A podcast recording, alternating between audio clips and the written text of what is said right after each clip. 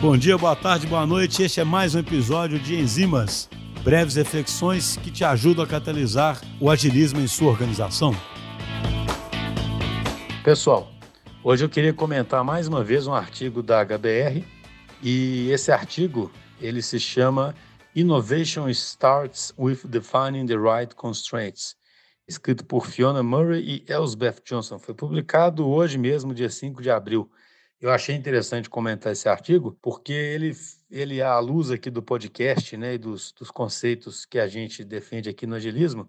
ele traz duas, dois aspectos que eu achei bem interessantes. Primeiro, o fato dele definir justamente a necessidade de se trabalhar com as, as restrições certas, né, right constraints, para poder viabilizar ou começar a inovação. Isso é algo que a gente fala muito aqui em vários outros contextos, da necessidade de você ter as chamadas restrições habilitadoras. Não existe grau de liberdade total e um grau de liberdade total não vai fazer com que um time se auto-organize em torno de algo. Então você precisa ter restrições para que um time possa se auto-organizar e perseguir alguma coisa. Então achei interessante primeiro reforçar esse conceito de restrições sendo na verdade habilitadoras, nesse caso, habilitadoras da inovação.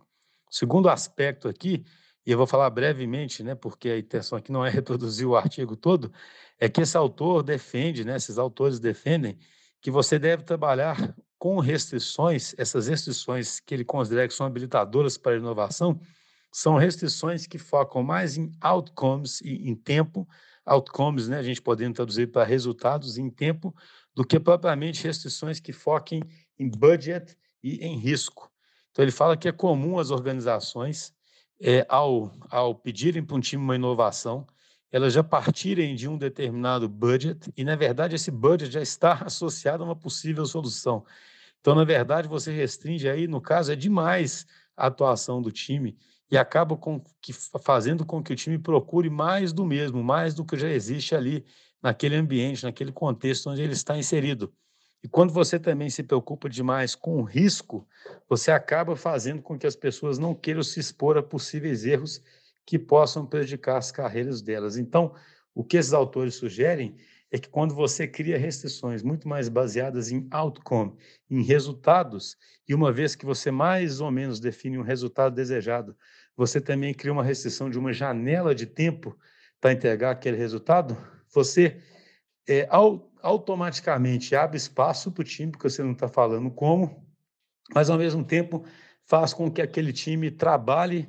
é, com, com soluções viáveis, ainda que ele esteja procurando inovação, porque aquele time, por exemplo, vai ter uma janela de tempo restrita e aquele time vai ter um resultado esperado que ele deve procurar. Então, achei isso super interessante, inclusive porque é algo que casa muito naturalmente com o que a gente sugere para os times ágeis, que eles sejam bem orientados a outcomes e que eles trabalhem com janelas de tempo, que eles até tenham processos exploratórios, mas uma vez que eles tenham processos exploratórios